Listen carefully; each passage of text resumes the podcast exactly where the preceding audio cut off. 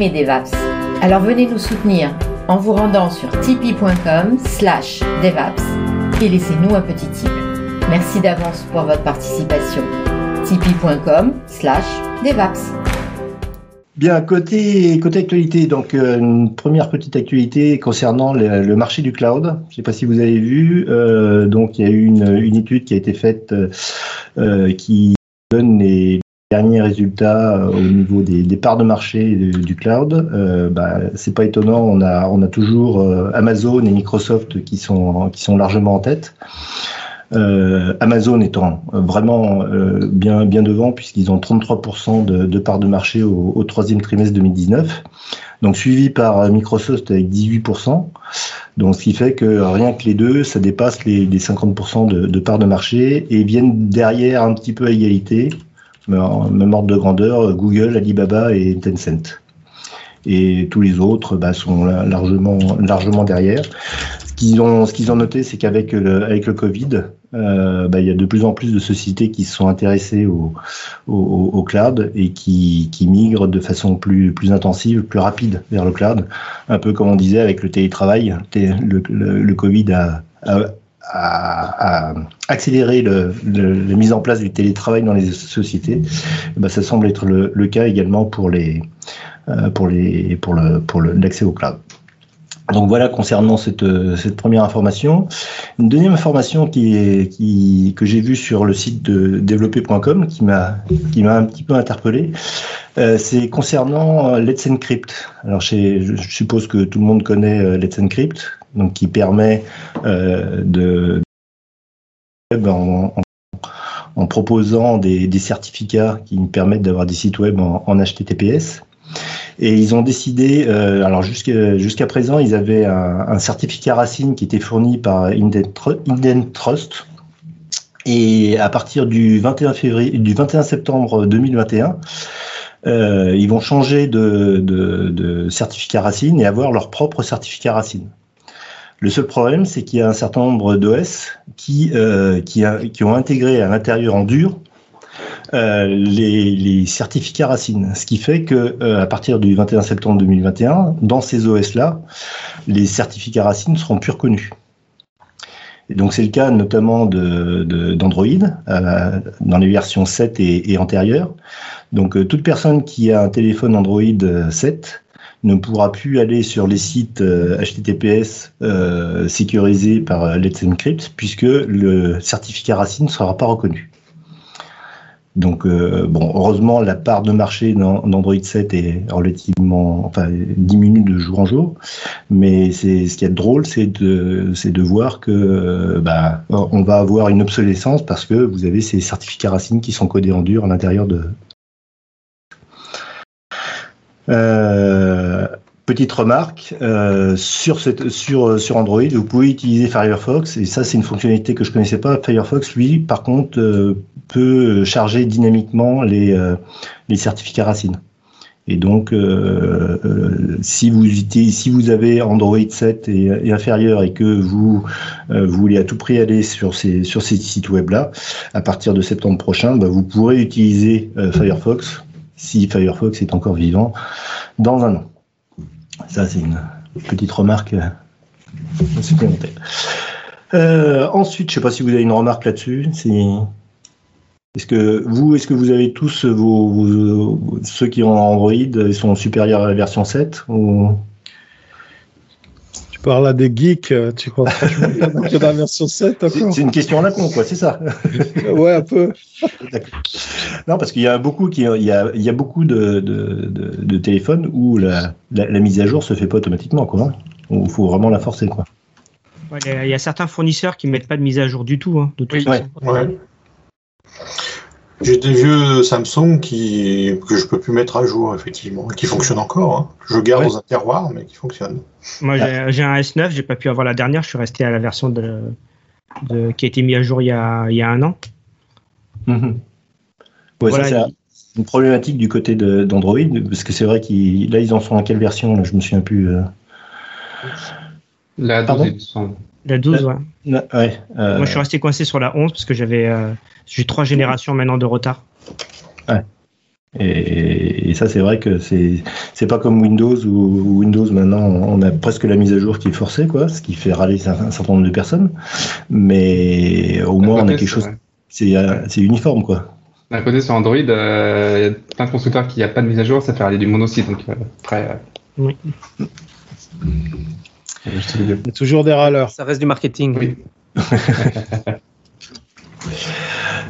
Côté, côté Visual Studio, bah, on a eu euh, la semaine dernière, comme on a eu la, la, la, la sortie de .NET 5, on va pas revenir là-dessus parce que pas, grand-chose à, dire de, plus que ce qu'on avait dit la semaine dernière. On a la, version de Visual Studio 2019 donc, qui, a été, qui a été mise à jour avec la version euh, euh, 16.8 et la preview de 16.9. 16.9. Donc avec euh, des améliorations de productivité côté côté Git, euh, puisque l'in- l'interface qu'on avait présentée là maintenant est, est... J'en vois qui devine de la tête. Vous avez une remarque à faire là-dessus Ouais, c'est une blague. C'est une blague. C'est une blague leur fonctionnalité guide dans, dans Visual Studio. C'est-à-dire Bah, je trouve que c'est c'est pas vraiment utilisable, quoi.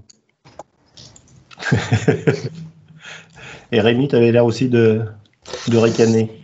Bah oui, je préférais l'an- l'ancienne version. Bon, après, on change nos habitudes, on n'aime pas toujours, mais euh, je suis un peu perdu. Hein. Là, faut que je, je retrouve mes petits. Moi, j'ai mis 5 minutes pour trouver le bouton pour publier. Ça m'a un peu énervé. Tu m'étonnes. On parle de l'écran. Il y avait une flèche, je croyais que c'était une- c'était le truc pour fermer la fenêtre. Enfin, j'ai. C'est le T'as eu panneau un guide peu de mal. pour avoir les, les versions guide, c'est ça? Pardon? Pardon De quel- On parle, c'est du panneau guide pour faire les, les, Oui. Les push, les poules Ouais. Et, et j'ai et j'ai remarqué un truc. Quand maintenant, euh, j'ai euh, je voulais- j'ai publié un truc sur un Azure DevOps euh, privé. Et quand on fait publier à partir de Visual Studio, par défaut, il présente que GitHub. Et sinon, il faut donner une remote. On voit même plus le- la liste des, euh, des Azure DevOps. Oui, bah, j'ai voulu, j'ai voulu le retester tout à l'heure là, et j'avoue qu'au bout de 5 minutes, euh, ça m'a gavé, donc euh, j'ai laissé tomber. Je voulais préparer un petit peu l'émission, mais. euh, et sinon, vous utilisez quoi alors, euh, Laurent Qu'est-ce que tu utilises en, Tu fais ça en ligne de commande uniquement ou Moi, je- ouais, j'utilise beaucoup la ligne de commande que j'ai j'ai scripté. J'utilise beaucoup d'alias Git à partir de la ligne de commande. Et puis, euh, sinon, franchement, euh, ça fait quelques temps que j'utilise plus trop Visual Studio, mais que je suis dans Rider. Et Mhm. c'est à des années-lumière de ce que tu as dans Visual Studio, l'intégration Git chez eux, quoi. Moi, il y avait euh, c'est Denis et Adrien qui m'avaient conseillé d'utiliser euh, Git Kraken. Qui est- Ouais, il, Ouais. il est vraiment pas mal. Il est payant maintenant, je crois. Ouais, non, il il, est est payant. ah, il est payant maintenant? Il a, Ouais, il a ouais. toujours été payant. payant, Grid Il a Kraken. toujours été. Non, pas Côté- depuis. euh, il est payant depuis quelques fois obligatoire. Et avant, il était gratuit sur certaines fonctionnalités. Moi, je suis Moi, sur connaissance, il a toujours été payant de manière commerciale. En tout cas, il y a un an et demi, il était déjà payant commercialement parce qu'on avait voulu le mettre dans une société. Mais par contre, tu pouvais le télécharger et l'utiliser, mais tu étais dans Ah, l'illégalité, c'est ça. entre guillemets. Donc maintenant, tu peux plus télécharger et l'utiliser. Tu es obligé de payer euh, de, de base. Par contre, semble. si vous voulez. Bon, un c'est toujours gratuit, je viens de passer sur le site. Ah, Moi, j'utilise GitFork. C'est plutôt comme un shareware. On peut payer, sinon on n'est pas ça. obligé. Oh, shareware. Un terme, ça, ça, ça fleure bon les années 2000, hein Les années Sinon, 90. il y a un truc qui est super le cool sur. Windows L'année 10. 2000, le shareware, excuse-moi, c'était avant l'année 2000. L'année Vous allez sur 90. pork.dev et vous avez un équivalent de GitKraken qui est entièrement gratuit. Je graverai sur le CD, Richard. La disquette à l'époque, mon ami, disquette. Eh, eh, Est-ce que quelqu'un a entendu parler de Gmaster Non. Alors, c'est, j'imagine que vous connaissez Semantic Merge. Ouais. Bah, c'est les, c'est les mêmes qui ont fait Semantic Merge. Si vous connaissez pas Semantic Merge, Ça nous aide. je vous conseille de regarder. C'est vraiment. Mais ça n'a pas marché, Semantic Merge. Pardon? Ça n'a pas marché, ça n'a jamais pris. Enfin, même Ah si bah c'est non. une. Nous, on utilise ça tous dans l'équipe euh, depuis des années. Euh, je pense qu'il y a pas mal de monde qui l'utilise et ça nous fait gagner pas mal de temps sur les, les conflits. hein. je veux bien le croire. Les- L'idée, c'est vraiment de plus travailler au niveau texte, mais vraiment au, au- au niveau euh, sémantique et de quand tu bouges une méthode. euh, si deux personnes euh, réfactorent une méthode qui a bougé dans la classe, bah, il va le détecter, il va te montrer non pas un, un change au niveau de texte qui est complètement bordélique, on va dire. Mais il va te montrer au niveau de la méthode. Et des fois, la plupart du temps, il arrive à résoudre ces trucs automatiquement. JMaster, a introduit aussi, c'est si tu renommes une classe et tu la bouges d'endroit, ils sont capables de détecter ça avec Git, si tu utilises Git, c'est un outil Git, et, et de, de faire du sémantique euh, merge aussi sur, euh, sur du code qui a bougé. Quoi. Donc, franchement, c'est assez, intéressant. Moi, euh, j'utilise, euh, dès qu'il faut merger, j'utilise Beyond Compare depuis des années. Donc, c'est pas au niveau de sémantique merge, mais euh, ça, fait, ça fait vraiment le boulot. Quoi. Ouais, Beyond Compare, c'est un des bons, bons tools aussi. Ouais. Là, c'est encore un autre niveau, moi, je trouve. Ouais, Oui, j'ai tu master, pourras- l'air tu pourras laisser le lien Ouais, ça marche. pour qu'on on puisse, euh, on puisse voir. Bien, donc euh, bah, voilà concernant Git, je pensais que c'était une petite, euh, une petite annonce, mais en définitive ça fait, ça fait parler. Euh, dans, les, dans les nouveautés également, de, toujours euh, par Microsoft, on a eu, c'était hier ou il y a pas long, enfin il y a, vraiment pas longtemps, il y a WinUI 3, donc la preview 3 qui vient de, qui vient de sortir. Alors si je l'ai mis juste après Visual Studio, c'est que bah, il faut forcément avoir la, la 16.9 Preview 1 pour pouvoir euh, euh, utiliser euh, cette, cette nouvelle preview de WinUI. J'avoue d'avoir un petit peu de mal avec WinUI parce que j'ai l'impression qu'il réinvente un petit peu le- l'eau chaude. Euh, on revient avec les fonctionnalités de base, on n'a pas toutes les fonctionnalités, genre par exemple, comment s'appelle là, quand vous avez des erreurs, des erreurs dans, le, dans la syntaxe, que quand, quand vous avez vous demandez qu'il y ait automatiquement un minimum de 8 caractères dans un textbox ou ce genre de choses, là, et puis ça affiche automatiquement un petit astérix à côté en disant ah non, attention, validation, voilà, validation des contrôles, bah ça c'est pas c'est pas encore prévu. Et ce sera même pas prévu pour 2021, ce sera prévu pour la, la version d'après. Donc euh, j'ai l'impression qu'ils réinventent un petit peu, un petit peu tout un tas de choses et j'ai du mal à comprendre euh, euh, comment ils peuvent imposer ce- cette nouvelle façon de coder. Est-ce qu'il y a quelqu'un qui utilise WinUI dans ses développements? Non? Alors, ça passe très mal au niveau au- audio, hein, le fait de remuer la Non. gauche à droite. tu, parles à, tu parles à un gars qui, a, qui fait que du WPF, euh, donc euh, Bien. Euh, autre, chose également au niveau toujours de Visual Studio, et alors pas de Git, mais cette fois de, GitHub. Euh, Jusqu'à présent, on avait une, authentification qui se faisait avec euh, login pass- password. Maintenant, ils vont utiliser la- l'authentification au hôte. Bon, ça veut dire qu'ils continuent à bosser là-dessus. Juste une petite remarque, oui. Je ne sais pas si vous avez vu, mais maintenant, Git est le, le méthode de, de source control euh, par défaut à l'intérieur de Visual Studio. Et euh, ils ont laissé de côté euh, TFVC.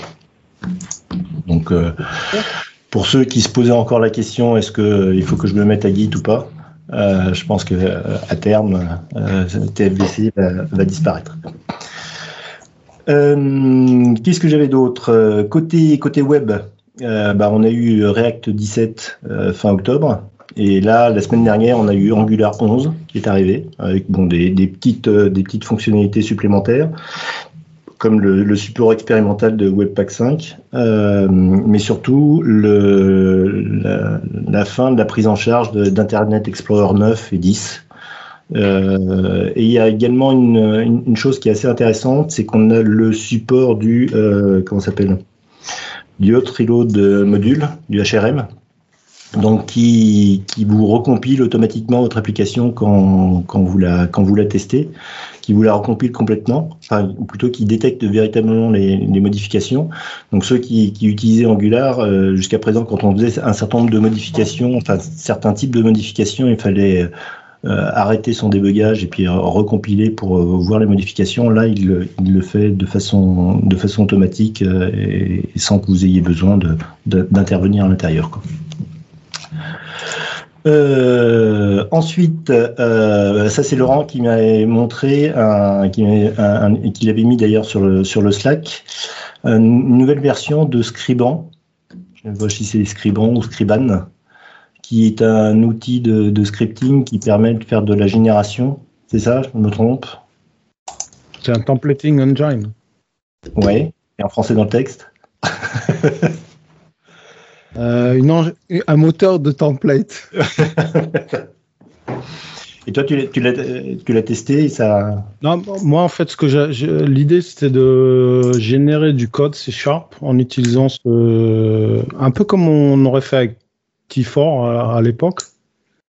Et, Mhm. et en fait, je voulais générer à partir d'un espèce de, de langage propre du, du C Sharp.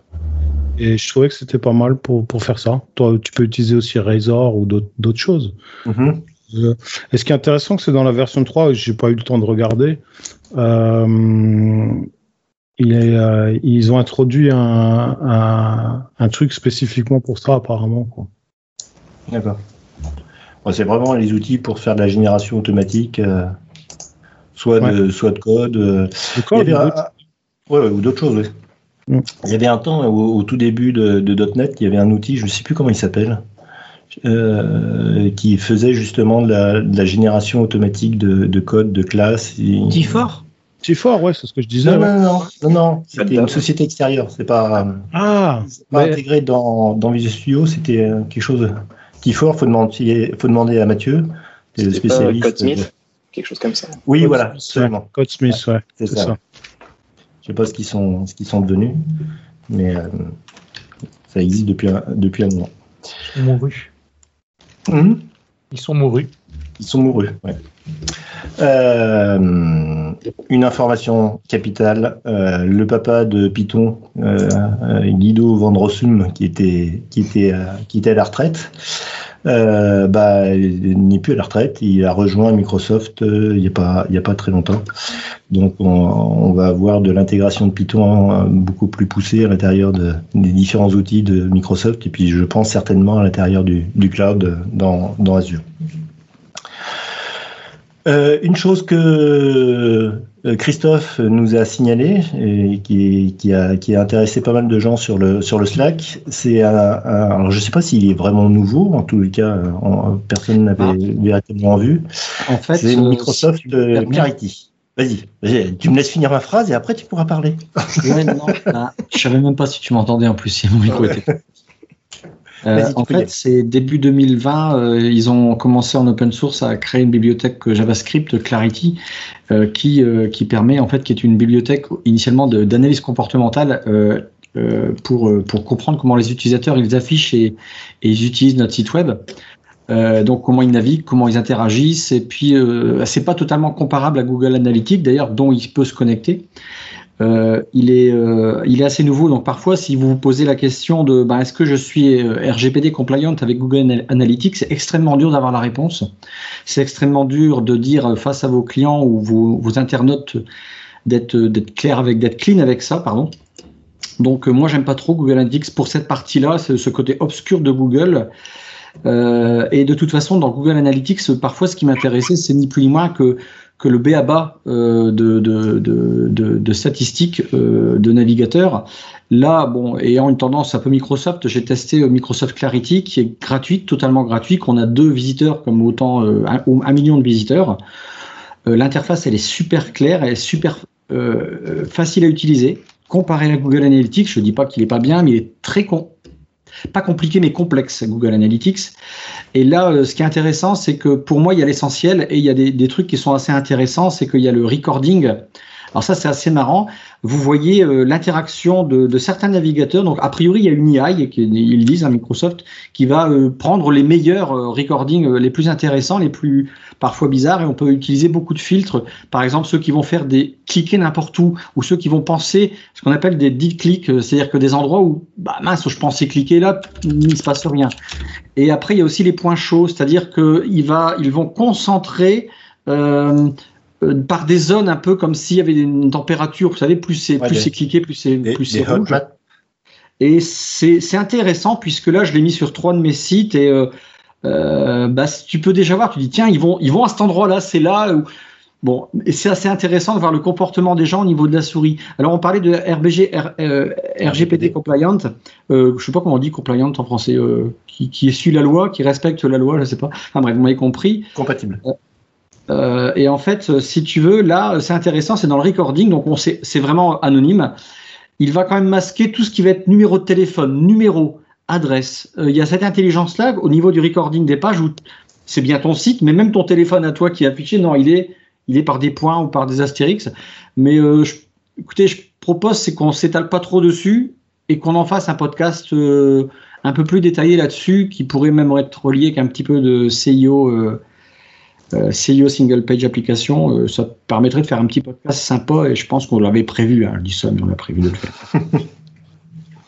Ok, donc l'outil s'appelle euh, Microsoft Clarity.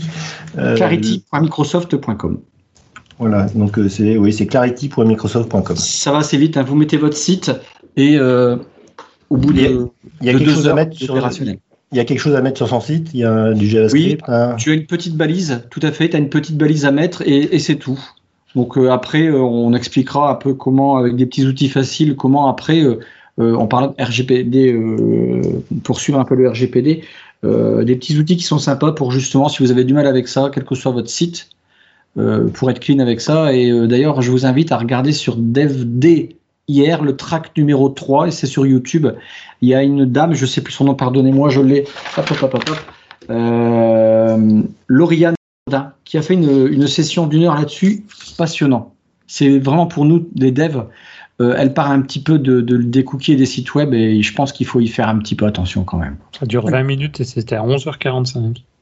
Mais justement, tu, tu, tu me tends la perche. euh, euh, hier, il y avait hier. Ah, c'est prévu. c'est- On a on a l'impression que c'est les professionnels qui font ça. Vous l'avez répété donc euh, hier et avant-hier, vous aviez les, les dev donc on a les organisateurs qui sont là. Comment ça s'est passé, messieurs?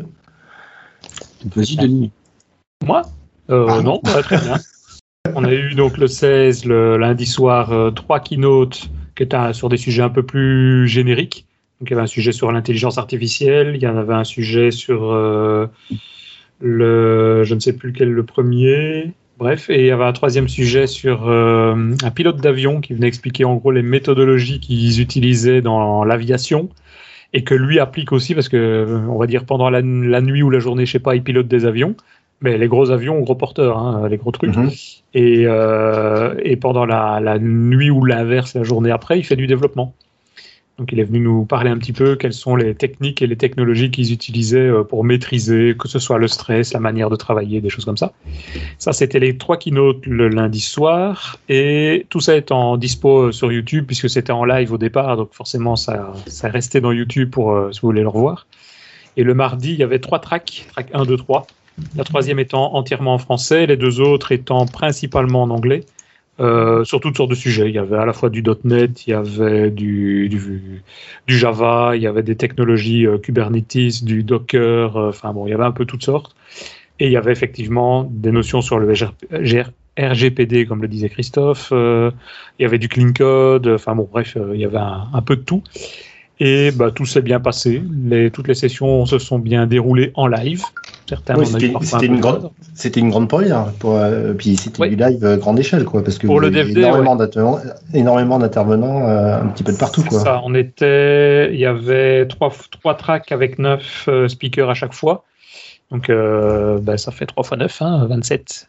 Mhm. Plus les trois de la veille. Donc, euh, mais enfin, il y en avait trois en parallèle. Donc, euh, en termes d'organisation, c'était pas simple à mettre en place, mais on avait déjà fait ça à moindre échelle avec d'autres euh, d'autres présentations. Donc, c'était en gros juste gonfler un peu le- la structure. Et donc, pour tout ça, tout s'est bien passé.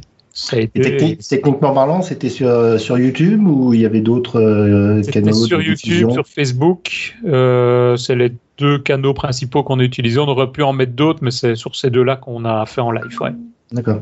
Voilà. Et donc, euh, si on a si on a manqué les sessions, on peut les retrouver sur YouTube. Il y a les, trois tracks euh, entiers qui sont sur euh, sur YouTube.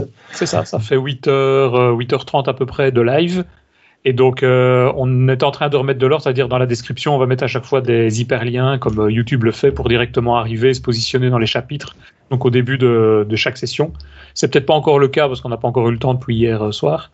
Mhm. Mais donc, pour le moment, vous faites à la main la session que vous voulez aller voir, pour essayer de Ouais. ça se trouve. Ouais, j'allais te poser la question si, si vous alliez faire un découpage euh, Ouais. des, des différentes sessions, mais c'est uniquement un lien à l'intérieur de.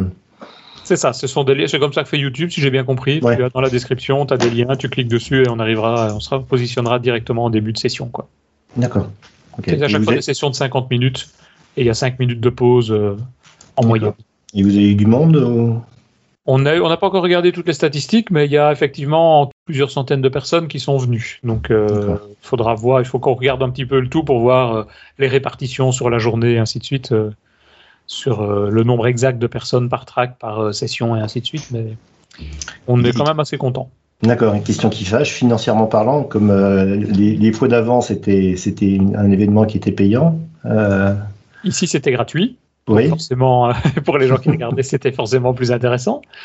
Euh, au départ, on pensait faire à la fois gratuit et payant, mais donc faire à la mi- limite un peu de présentiel. Et on se disait organiser des sortes de petits meet-up un peu partout, euh, en Belgique notamment. Par exemple, il y a des écoles qui sont intéressées de faire venir euh, 50 étudiants pour regarder ça. Donc c'est plus sympa à ce moment-là, par petits groupes, de regarder ça. Mais évidemment, avec le Covid qui s'est renforcé, ben, c'était plus possible. Donc on a fait que du virtuel. Malgré ça, on a quand même eu des sponsors parce qu'il y avait euh, quand même des montages à devoir faire, il y a eu des locations de studios euh, pour pouvoir mettre tout en place, parce qu'entre chaque session, il y a eu quand même des, des enregistrements qui ont été faits, Mhm. avec aussi avec Adrien qui pourra certainement parler mieux que moi si vous voulez avoir des détails là-dessus.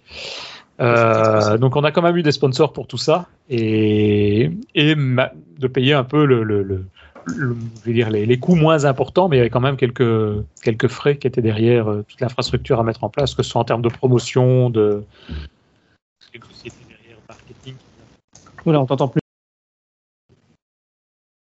et là vous avez eu le soutien de euh, Belgique pour, euh, j'imagine, pour. On a eu effectivement le soutien de Microsoft Belgique, Microsoft France aussi par le, le biais de Charline, Mhm. euh, parce que c'est Microsoft qui a, qui a couvert les frais liés à la- à l'avenue de Charline en Belgique et qui a aussi souvenu euh, au fait à la partie administrative, parce qu'étant donné que normalement elle ne pouvait pas se déplacer, elle a fait, ils ont fait le nécessaire pour qu'ils puissent se déplacer. Donc euh, on est reconnaissant envers Microsoft euh, Belgique et Microsoft France. On a eu aussi, euh, euh, comment, au niveau des frais, on a une société derrière qui s'occupe de tout l'événementiel, comme Denis était en train de le souligner avant que son micro euh, ne coupe. Non, on t'entendait plus à la fin. Maintenant, vous m'entendez? Oui. Maintenant, on t'entend mieux, effectivement. Donc je peux continuer à parler? Vas-y, je t'en prie. Vas-y, vas-y, vas-y.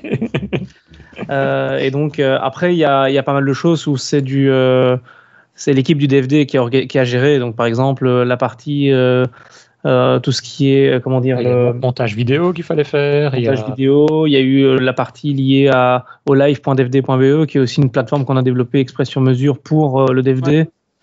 Il y, a- il y a pas mal de choses qu'on essaie de mettre en place et euh, aussi l'expérience qu'on acquiert, on essaie aussi de le mettre dans d'autres événements, comme par exemple on avait eu le Blazor Day, euh, où on a appris de l'expérience avec euh, StreamYard qu'on a utilisé ici cette, cette année, cette fois-ci aussi au niveau du. Euh, et pour d'autres événements qui sont organisés par Microsoft où on vient leur apporter notre soutien, euh, par exemple pour euh, euh, de- pardon pas de Cloud, de euh, la GreenConf qui a eu lieu il n'y a pas, long- pas si longtemps que ça, où euh, c'était la plateforme du DFD qui était mise dessus à rude, à rude épreuve. Et ici, euh, Microsoft est en train de préparer un plan, un- une session, enfin, Microsoft France est en train de préparer un, une conférence sur l'inclusion au début janvier 2021. D'accord. Et, Bon. et le DFD va être aussi contributeur pour l'utilisation de sa plateforme web pour y arriver. Ouais, il y avait le chat, de- c'est Antoine qui dit effectivement le chat Discord c'était une bonne idée. Et c'est vrai que ça c'est aussi une nouveauté puisqu'on voulait quand même que ce soit assez interactif et, et donc on a remarqué que ça, ça plaisait bien aux gens effectivement d'avoir euh, un chat comme ça par track où on pouvait discuter avec les speakers parce que forcément discuter avec les speakers quand on est en virtuel c'est pas simple. Donc euh, après chaque session les speakers se retrouvaient sur le Discord et pouvaient continuer à, à discuter facilement avec les gens. Et même pendant les sessions, parce que David euh, Catu, il, a, il a mis le Discord en plein milieu de sa session. Ouais. Ok, bah écoutez, euh, merci. Bah, c'est un- une bonne nouvelle quand même que ça soit bien passé comme ça. Euh, bah écoutez, c'est tout pour la partie actualité. Si vous avez envie de discuter des technologies .NET avec nous, eh bien venez nous rejoindre sur notre Slack devapspodcast.slack.com en nous envoyant votre adresse email à slack@devaps.ms. À très vite sur Slack.